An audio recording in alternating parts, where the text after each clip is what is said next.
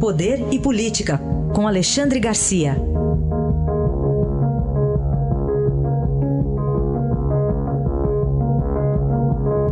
Alexandre, bom dia. Bom dia, Raíssa. Bom dia, Carolina. Bom Estou dia. em Porto Alegre curtindo 9 graus. Ô, be- 9 graus aí agora. Tá bom Tá então. ótimo. Mas com um bom sol. Tá bom, pelo menos isso, né? É. Alexandre, vamos começar falando da Lava Jato, porque ontem, eh, aqui no seu horário, a gente citou o início de mais uma operação, fase 63, e pelo jeito chegou às chaves de mais enigmas sobre propinas.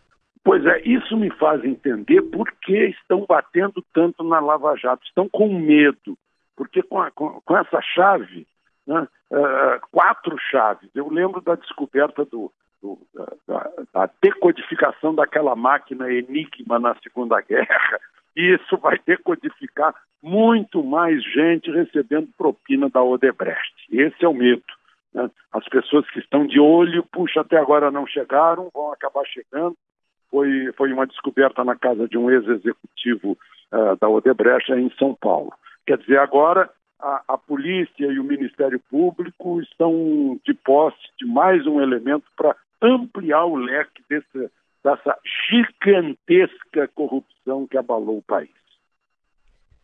Alexandre, ontem o Aécio Neves permaneceu no PSDB, apesar do governador aqui de São Paulo, João Dória, ficar bastante Pois é. contrariado com isso. Queria uma avaliação Pois sua. é.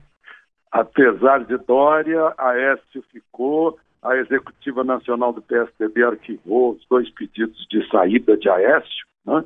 Ah, dando deve ser um apoio, um apoio, digamos, sentimental para quem é réu daqueles dois milhões do, do Banco Joesley, né? um banco que produz carnes, etc., né? daquele suposto empréstimo.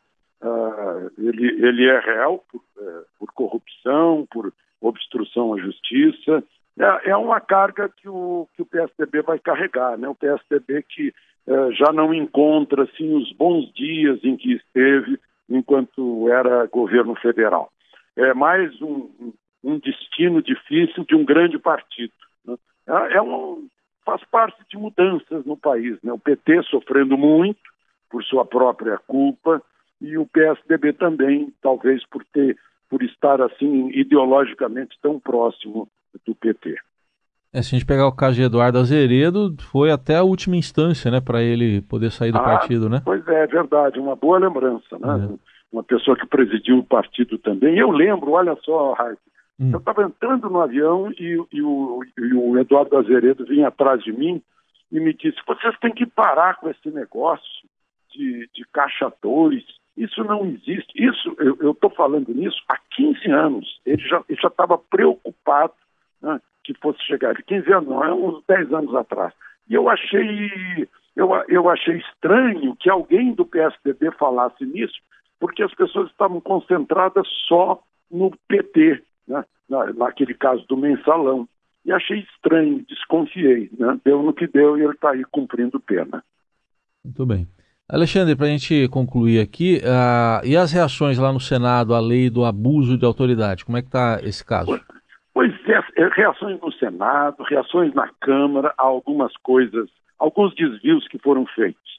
Vejam só, lá, no Senado estão colhendo assinaturas para dizer assim, presidente, pode vetar que a gente garante. A gente não derruba o veto aqui no Senado. Eu não sei em quantas estão, né? Ontem à noite tinha passado de 30 ah, assinaturas, né? Inclusive do, do, do, do senador que originou mas foi atropelado por Renan Calheiros, o Randolfo Rodrigues, para anotar. Foi ele que começou essa história de abuso de autoridade, mas com outro, outra pegada. Aí entrou o Renan Calheiros com uma pegada assim de autodefesa, né? deu no que deu. Então estão, estão encorajando o presidente a ver, "Ah, o presidente está estudando isso, as várias maneiras, o veto total, o veto de alguns artigos.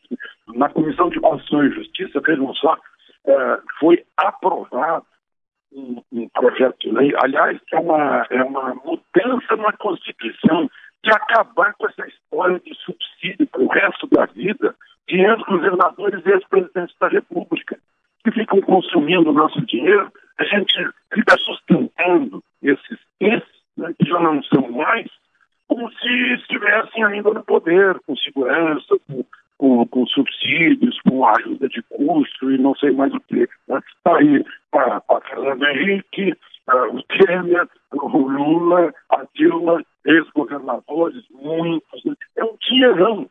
E, e, já foi, passou pela Comissão de Constituição e Justiça essa, essa proposta. Eu acho que é, um, é mais um enxugamento de despesa é, por conta dos nossos impostos e uma moralização do Estado brasileiro. Aí está Alexandre Garcia, que volta amanhã ao Jornal Eldorado. Obrigado, até amanhã.